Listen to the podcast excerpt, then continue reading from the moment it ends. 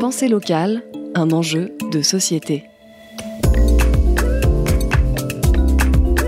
Une émission des radios associatives des Pays de la Loire. Nous allons aujourd'hui peut-être redécouvrir une culture un petit peu oubliée ou pas, c'est ce que va nous dire no- notre invité, Ronan Héon. Vous êtes euh, attaqué à la culture du sarrasin il y a en gros 4 ans. Oui, c'est ça. J'ai semé du sarrasin il y a trois ans.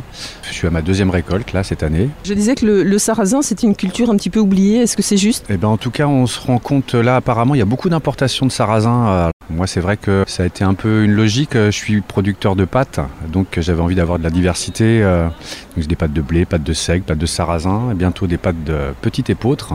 Là, l'idée, c'était d'avoir un peu de diversité sur le stand. Le principe de faire des pâtes, c'est aussi donner une occasion supplémentaire aux gens d'éviter la case supermarché, en disant qu'on on a en Mayenne, un peu partout, mais en Mayenne, des, euh, producteurs, des transformateurs. Donc les pâtes, euh, c'est pas encore très très répandu euh, chez les producteurs transformateurs du coin. Donc je me suis dit qu'il y avait peut-être quelque chose à faire. Et quand on veut éviter le- les gluten un peu présents dans les blés modernes, pâtes de sarrasin, ça, peut être une réponse. En plus, c'est des pâtes sarrasin chanvre, alors du tourteau de chanvre, c'est-à-dire le résidu des, des graines qu'on a pressées pour extraire l'huile. Le résidu s'appelle le tourteau. Et le tourteau est encore très riche en protéines. Les pâtes sont des pâtes de sarrasin à trois quarts et un quart de tourteau de chanvre.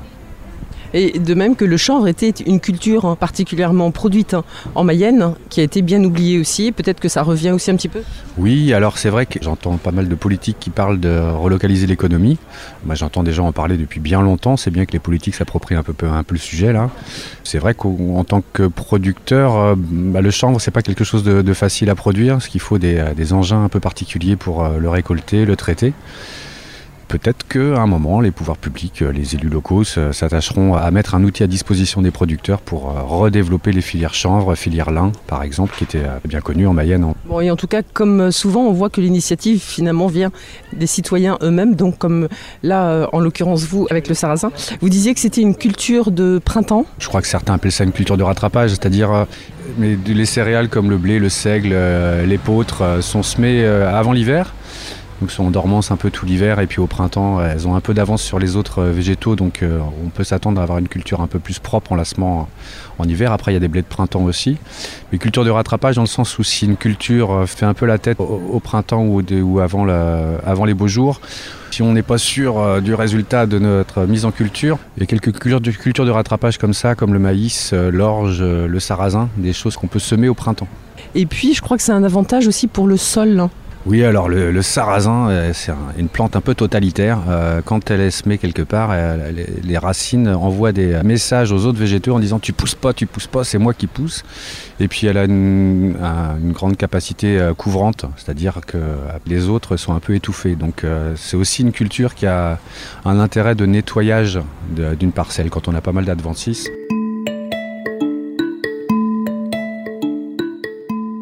Héon, vous disiez effectivement que votre idée au tout départ, c'était de faire des pâtes. Pour l'instant, vous en êtes à la culture du sarrasin. Et puis, la production. Oui, alors euh, pour l'instant, je cultive du blé, du seigle, de- du sarrasin. L'épeautre est à venir, enfin l'engrais, le petit épeautre. Je fais faire la farine, je la fais pas encore. Le moulin est commandé, mais il y a quelques délais d'attente. Et je suis pas pressé euh, aujourd'hui d'avoir la main sur l'outil de transformation en pâte parce que c'est vrai que ça, c'est un investissement. Là, je fais appel à un prestataire qui, euh, qui fait ça très bien. Donc moi, je cultive Et, et pardon, ce prestataire qui est local. euh, qui est pas très loin. Donc pour l'instant, je cultive les céréales, je délègue la transformation en farine en attendant d'avoir un moulin, et je délègue aussi la transformation de pâte. Donc aujourd'hui, je suis producteur des céréales, produit, enfin je transforme en pain et je distribue les pâtes. Voilà. Et alors tout ça, on peut le trouver où? Parce que c'est pas le tout, on parle de circuit court, circuit local, mais où peut-on euh, se fournir en pain ou en céréales qui viennent de chez vous euh, à Argentré? Alors euh, je suis présent sur les marchés de Martigné et Montsûr le jeudi, et je suis présent le vendredi euh, sur le marché des épiers à Bonchamp. Et une fois par mois, je vais une fois à Montflour et une fois à Argentré Et sinon, euh, on est juste devant là, sur le marché de Laval, devant le stand de Sylvain, le camion de la vraquerie. Et donc Sylvain distribue des produits secs et dont des pâtes de seigle et des pâtes de sarrasin.